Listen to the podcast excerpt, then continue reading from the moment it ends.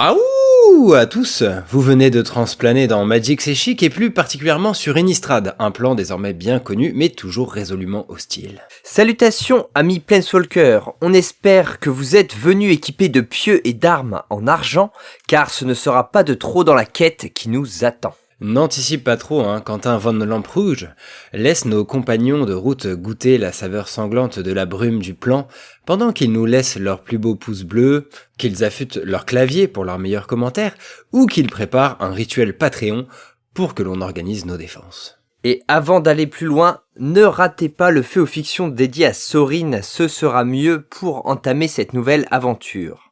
Maintenant, chef de meute Alvar à la moustache flamboyante, emmène-nous sur les chemins tortueux de Luvenwald. En effet, c'est parti pour le fait ou fiction dédié à la storyline de La chasse de minuit.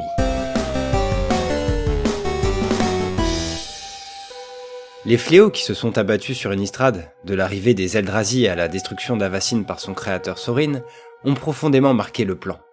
L'ensemble de ces événements que la population du plan appelle les calamités, semble avoir tiré Innistrad vers un âge plus sombre, plus violent, où la loi du plus fort fait loi.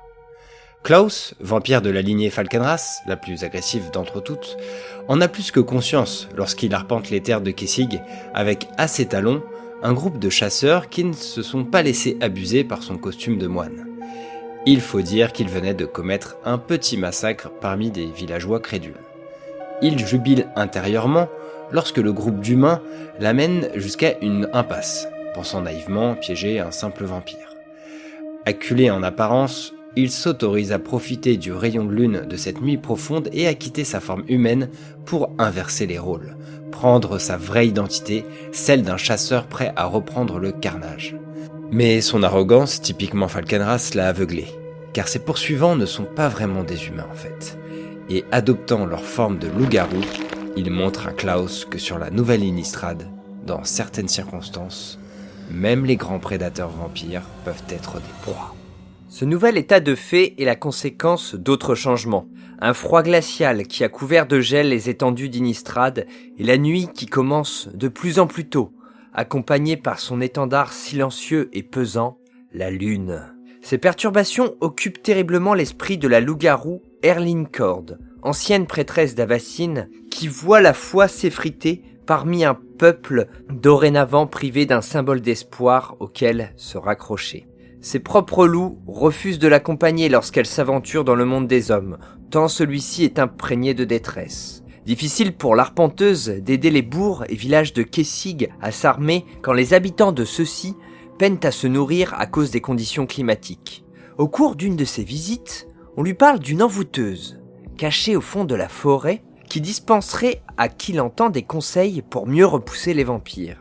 Flairant quelque chose de plus important qu'une simple sorcière divagant dans une grotte, Arline prend toutes les informations qu'on lui délivre et part avec ses quatre loups, Éclair, Dents Rouge, Patience et Roc, trouver la piste de cette mystérieuse aide.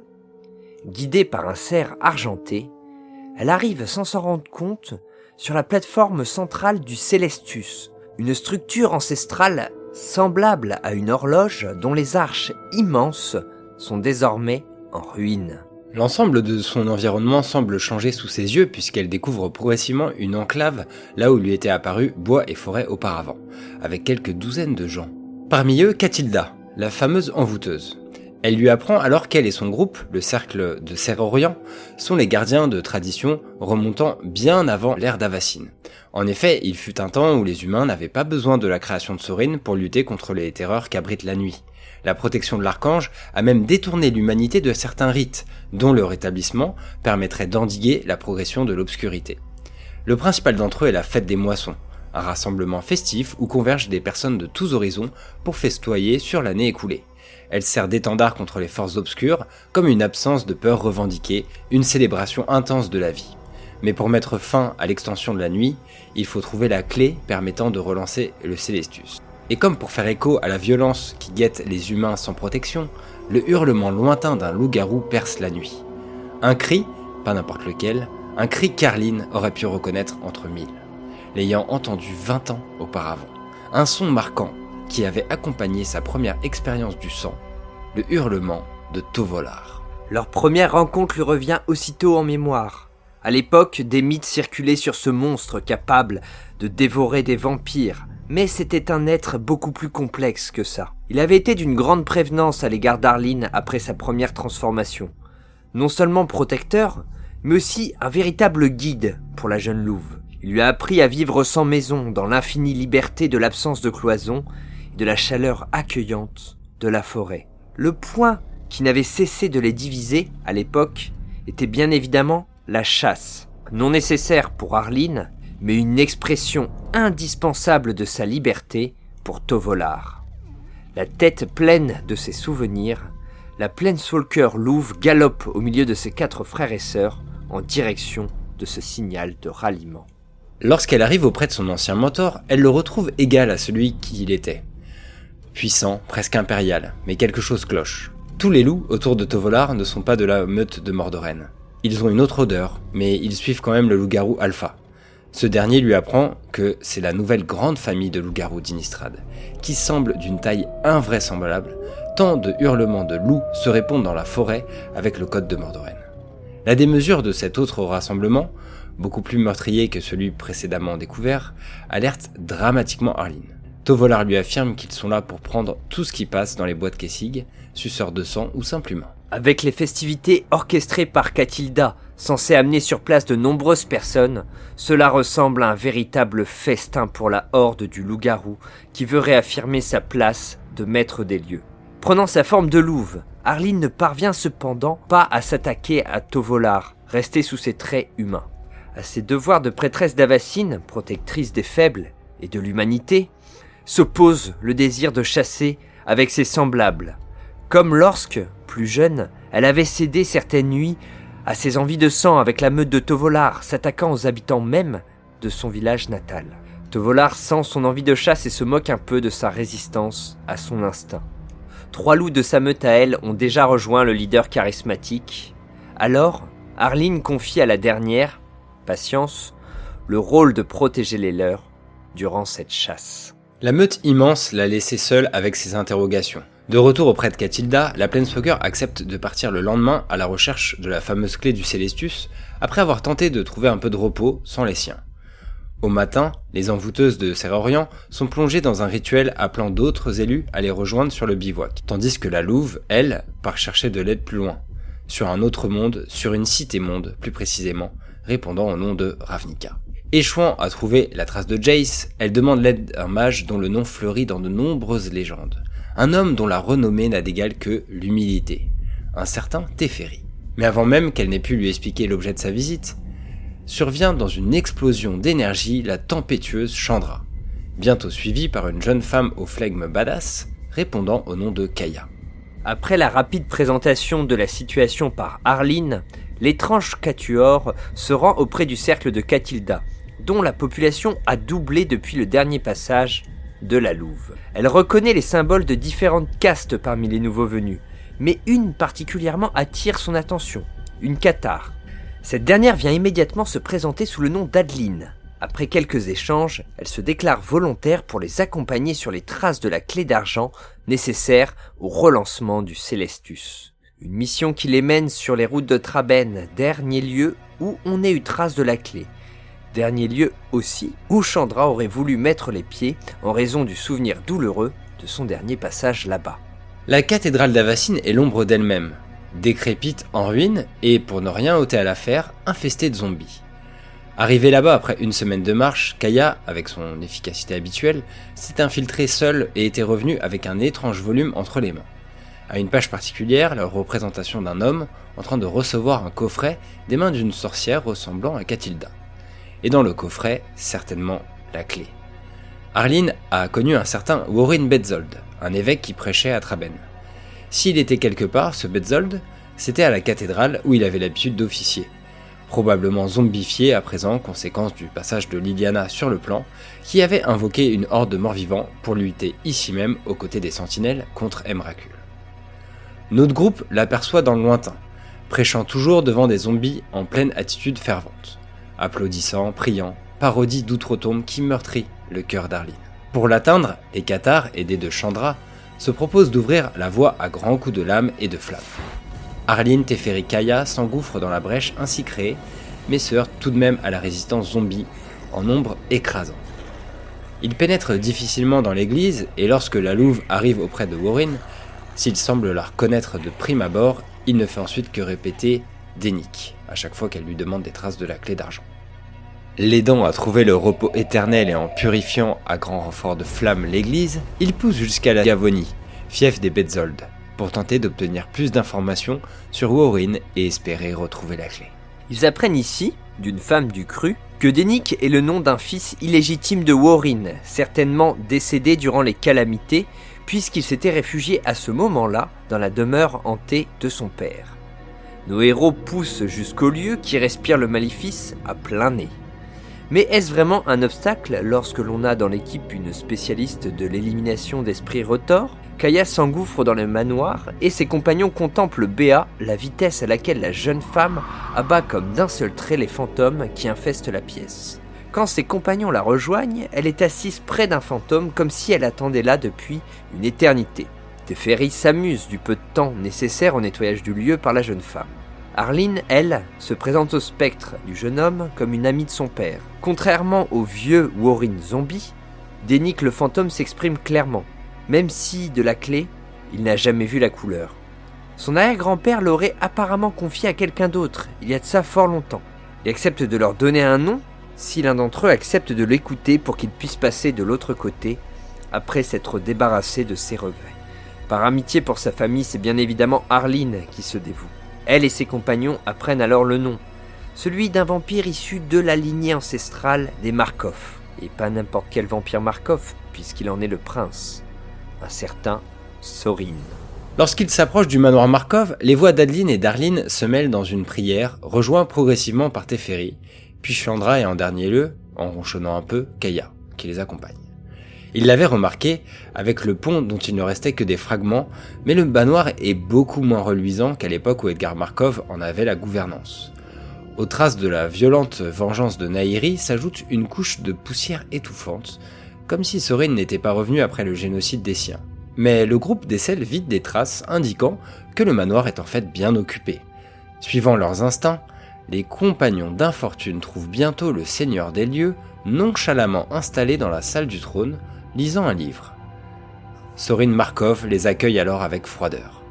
La voix de la diplomatie empruntée par Teferi ne trouvant pas d'écho chez Sorin, Arline tente d'atteindre son cœur en évoquant sa création disparue à Vassine. L'évocation de ce nom provoque une vive réaction du vampire, qui commence à sortir les armes, leur crache que si les habitants du plan veulent se vautrer dans la nuit et y dévorer tout ce qui bouge, que cela se fasse. Il en a marre de se dresser face à l'ordre des choses. Il en avait fait bien assez par le passé. Alors que la tension monte entre les Planeswalkers, Sigarda fait irruption dans le manoir et se place en travers du chemin de Sorin. La foi d'Arline a convoqué l'ange qui, pour récompenser la louve garou de sa dévotion, lui indique où trouver la clé dans le manoir, tandis qu'elle confronte le maître des lieux sur ses contradictions internes. La première étant la soi-disant défense de son plan en ne faisant rien pour l'empêcher de plonger dans des ténèbres éternelles. La clé est dans les appartements privés de Sorine, déposée dans la main d'une statue d'ange décapitée, sous le portrait du jeune Sorine, d'ailleurs, avec son grand-père Edgar. Malgré la tête disparue de la sculpture, chacun d'entre eux reconnaît Avacine, et avant de quitter les lieux, livre une dernière prière pour souhaiter à Sigarda réussite dans son combat. À l'autre bout du plan, un sous-fifre du nom de Fer fait son apparition à la noble vampire Olivia Voldaren, sur le voyage qu'il vient d'achever. Les humains tentent de rétablir l'équilibre du jour et de la nuit grâce à un festival répondant au nom de fête des moissons. Ils mettent en place des effigies qui doivent les protéger contre les assauts extérieurs et particulièrement contre ceux des vampires.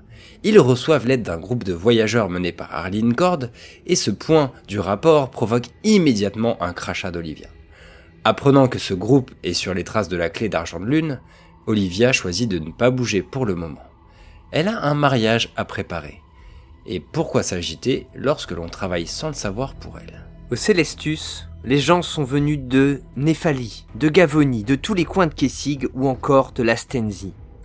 Les générations se croisent, échangent, mais tous nourrissent le même espoir, rendre sa grandeur au jour. On grave des soleils dans des citrouilles pour que chacun puisse avoir le sien durant la célébration. Lorsqu'on annonce le retour des héros, alors que le soleil va se coucher, la joie commence à éclater, mais par vagues, avec comme une sorte de langueur, scène au ralenti, dont la tranquillité est bientôt déchirée par les hurlements. Comme prévu, les loups-garous ont trouvé dans ce rassemblement d'humains un garde-manger à la démesure de leur appétit. Les envoûteurs tentent de protéger les festivaliers en les rassemblant au centre du Célestus. Arline tremble en dénombrant une centaine de loups-garous aux portes de leur refuge. La clé est confiée à Kaya, qui disparaît d'une traite pour la porter en toute sécurité à Katilda. Les loups-garous se massent contre les protections magiques et des chamans parmi eux s'en prennent violemment à celle-ci, accompagnés au point par un loup-garou particulièrement remarqué de tous au milieu du chaos, car d'une taille démesurée. Arline, soumise à sa double appartenance, voit à nouveau son devoir de protection chamaillé par le désir de ne faire qu'un avec les autres loups, de se fondre dans la meute. Ses doutes sont chassés lorsqu'un sourire aux lèvres, Teferi frappe le sol de son bâton, ralentissant le crépuscule pour permettre au cercle de Cerdorian d'accomplir le rituel, allongeant cette fin du jour pour qu'elle ne soit pas la dernière. Sur le champ de bataille, la méthode et l'efficacité d'Adeline à mener ses hommes contiennent la force brute des prédateurs en chasse guidés silencieusement par le puissant Tovolar, qui ne leur donne pas d'ordre car la nature s'exprime d'elle-même. Alors Carline prend part au combat et tente de venir en aide au Qatar, le surnom donné par un de ses ennemis, la favorite de Tovolar, ranime des souvenirs douloureux, ceux où elle s'est enfuie après l'avoir profondément meurtri.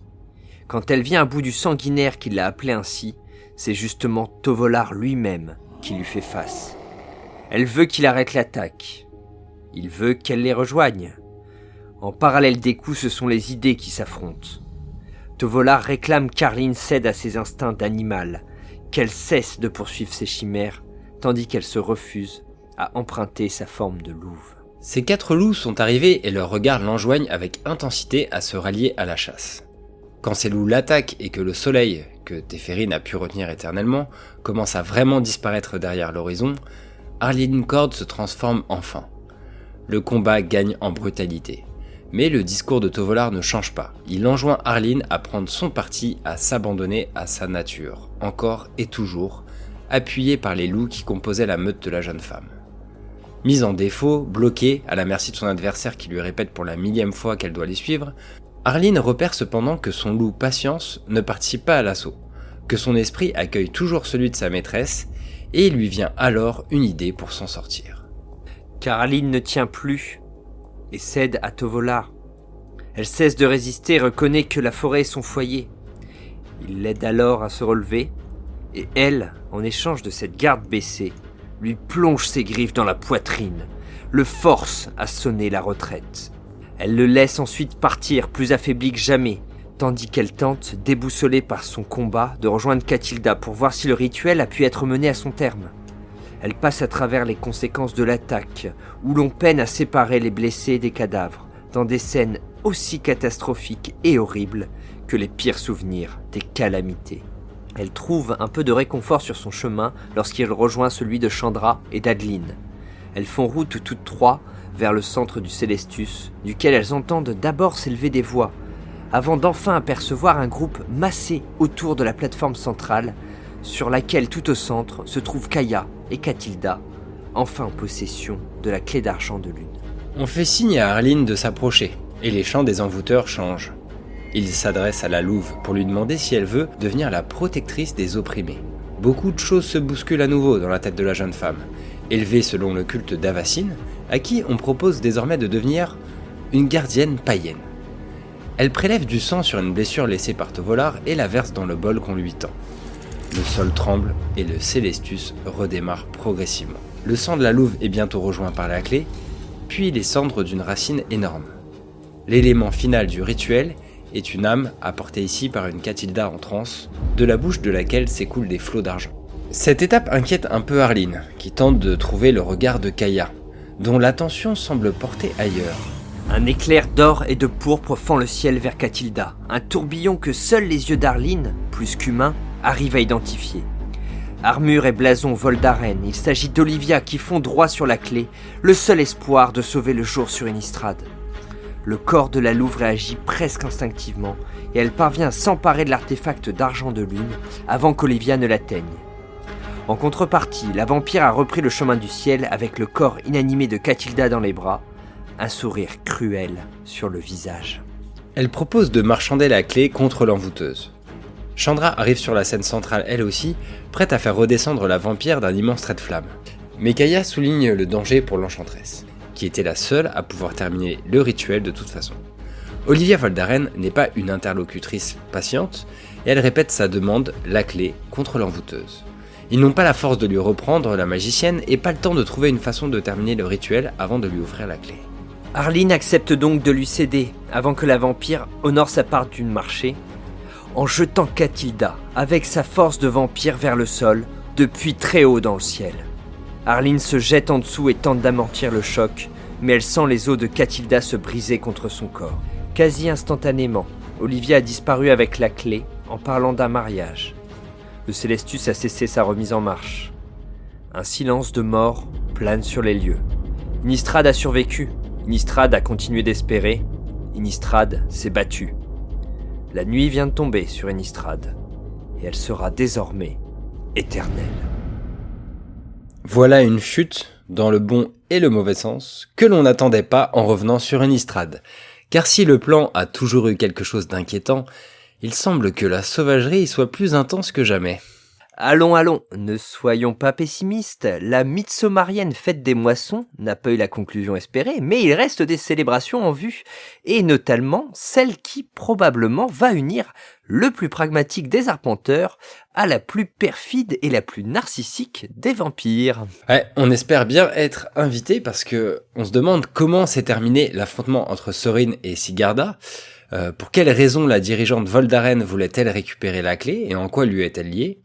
Et le tout-puissant Tovolar, blessé et affaibli, pourrait-il finalement devenir un allié face à l'alliance des deux familles de vampires les plus puissants? Nous le saurons bientôt avec la storyline de la noce écarlate qui sortira officiellement le 19 novembre, puisqu'on rappelle que ce bloc est divisé en deux extensions, histoire d'enrichir comme il faut le lore d'un des plans les plus passionnants du multivers. Tellement passionnant que j'espère pouvoir vous offrir très prochainement un petit voyage sur Enistrad, euh, format que vous aimez particulièrement, et qui vous permettra donc d'approfondir votre connaissance des lieux. Sur ce, on vous dit à très bientôt pour de nouvelles vidéos.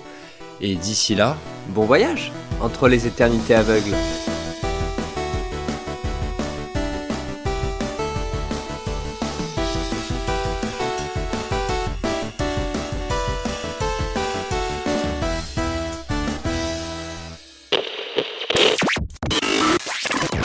Bonjour aux auditeurs de Radio Néphalie, ici Valdric, je suis en compagnie de Catilda aka l'envoûteuse, qui après quelques mésaventures tente à nouveau de monter son festival de l'enfer, la fête des moissons. Bonsoir Katilda, merci de nous accueillir. Alors, comment ça va? Ah ça va, on est on est très excités. Euh, franchement, je pense que c'est le moment dont tout le monde a besoin pour souffler un peu après toutes les attaques de loups-garous, euh, de vampires, Avacine qui a disparu. Enfin là, faut qu'on s'éclate, faut qu'on soit sous le signe du rassemblement et du fun. J'ai vu qu'il y avait du beau monde. Est-ce que vous pouvez nous parler un petit peu du line-up de ce festival? Euh, Bien sûr, bah on a Enge Against the Machine, la grande Talia Fabian qui revient, mais également Wolfplay, Markov Lavoine, Garou ou encore Caterpillar. Ah ouais, ça promet vraiment du lourd. Et euh, vous m'avez parlé aussi euh, d'un spécial guest. Ah bah oui, c'est clairement la, la tête d'affiche. Euh, le spécial guest, bah c'est c'est le guest de Saint-Traft. D'accord. Mais c'est qui le guest? Euh, bah c'est le guest de Saint-Traft quoi.